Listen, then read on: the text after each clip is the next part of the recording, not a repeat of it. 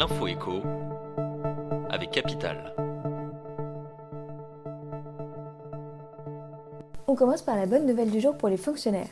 Sur leur fiche de paye d'octobre, ils vont toucher la prime exceptionnelle de pouvoir d'achat.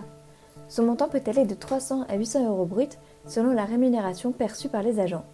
Par exemple, ce sont les fonctionnaires et contractuels ayant gagné moins de 23 700 euros bruts entre le 1er juillet 2022 et le 30 juin 2023 qui auront droit au montant maximum de la prime.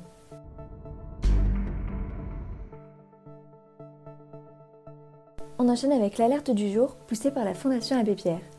L'association qui lutte contre le mal logement constate une hausse des expulsions dans plusieurs départements alors que la trêve hivernale va débuter mercredi 1er novembre les bailleurs constatent une augmentation des loyers impayés ces derniers mois, avertit la Fondation.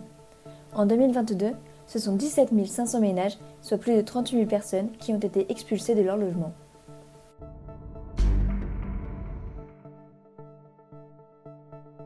On poursuit avec une mauvaise nouvelle. La mise en route de l'avance immédiate des crédits d'impôt service à la personne va être décalée de plusieurs années.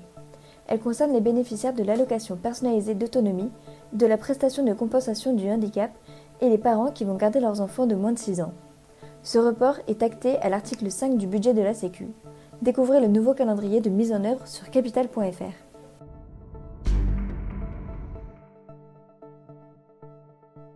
Et pour terminer, le chiffre du jour 1000.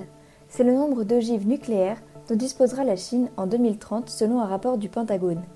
Actuellement, l'armée chinoise en compte déjà plus de 500.